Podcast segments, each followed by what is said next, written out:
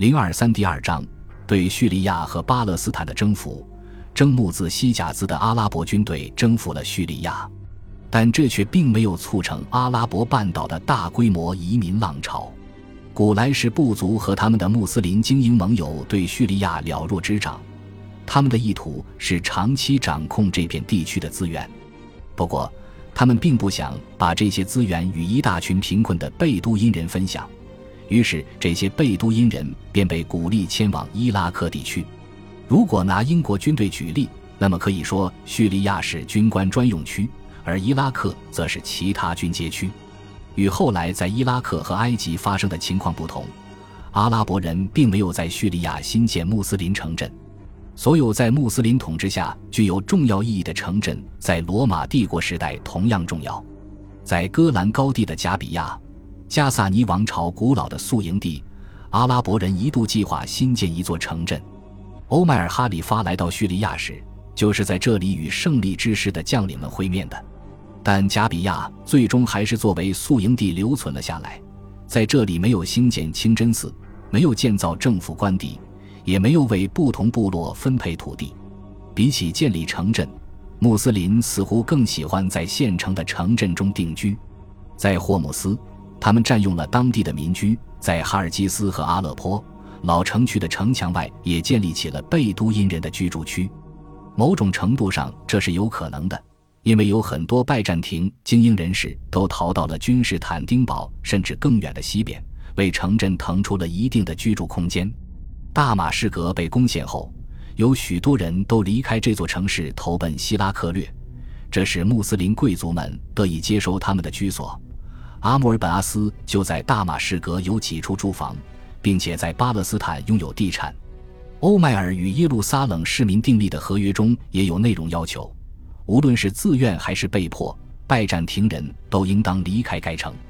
与此同时，似乎叙利亚的许多地区都因瘟疫和战争而蒙受了大量人口损失。穆斯林征服者在沿海城市也驱逐了许多拜占庭居民。当时已经很难找到人来戍守地中海海岸的港城。穆阿维叶受命与犹太人一起定居在的黎波里，因为除他以外，其他穆斯林都没有被说动在那里定居。穆斯林还定居在泰巴列周围的村庄中，为了开展农耕，他们有时会被分配到荒废的田地，并没有证据表明在这里发生了像在伊拉克那样的大规模部落移民。有关阿拉伯部族和当地城乡居民日常关系的情况。在内盖夫的小镇内萨纳发现的一份缩草纸文献中可见端倪。这些文献中有一部分是由希腊文和阿拉伯文两种文字写成的需求单据，要求城镇中的基督徒为该地区的贝都因人提供小麦、橄榄油，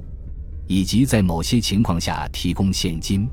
似乎这些款项都是直接支付给部落首领的，其中并没有复杂的官僚程序。当地人如何收集补给及如何分配任务，似乎由这些部落首领来决定。六百七十四年至六百七十五年的文献表明了，在叙利亚被征服的一代人之后，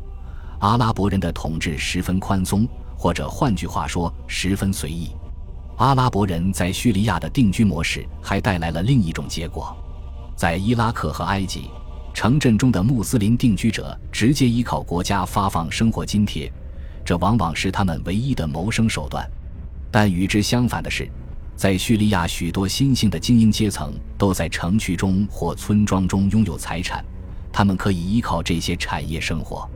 仅一代人的时间之内，叙利亚的穆斯林精英人士便开始在乡村为自己建造起了高大豪华的宅邸，而这种情况在伊拉克和埃及从没有出现过。那么？如果说不是阿拉伯人的大规模涌入扫除了这里的希腊罗马文明，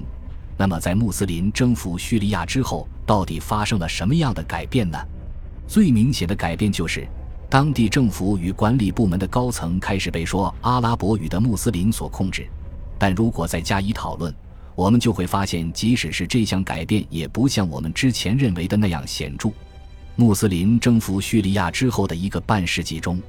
官僚机构仍旧在使用希腊语，人员也大部分是本地基督徒。统治者带来了新的宗教，但这对叙利亚的固有环境似乎并未造成很大影响。在伊拉克的库法和巴士拉这两座新建城镇中，都有清真寺落成在穆斯林都市的核心地带。但与此同时，在大马士革，穆斯林却需要和基督徒平分成中心的大教堂。另外，我们也含有证据能证明乡村地区有被都因化的迹象。以往人们持有的阿拉伯人征服叙利亚导致大量游牧民入侵并洗劫破坏定居地区的印象，似乎总体上是不正确的。尽管可能在阿拉伯人入侵的过程中的确有偶发的暴力事件和破坏行为发生。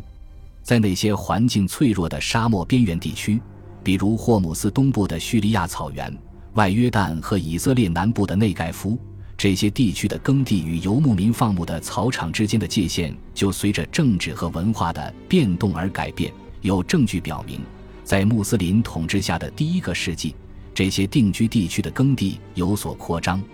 直到七百五十年。在叙利亚建立统治的五麦叶王朝被来自伊拉克的阿拔斯王朝推翻时，定居地区的边界才逐渐缩小，贝都因人的地区才开始扩张。然而，穆斯林对叙利亚的征服的确为这片地区带来了长期的历史影响。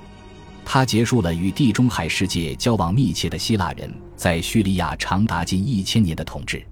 从这一时期起。与叙利亚联系最紧密的不再是罗马和君士坦丁堡，而是麦加和麦地那，之后又是巴格达和开罗。伊斯兰教成为占主导地位的宗教，阿拉伯语几乎成为通用语言。若没有征服运动，这两者都不会发生。尽管这些语言和文化上的深刻变革花了很长时间才完成，但假使没有七世纪三十年代的征服运动，它们都不会发生。感谢您的收听，喜欢别忘了订阅加关注，主页有更多精彩内容。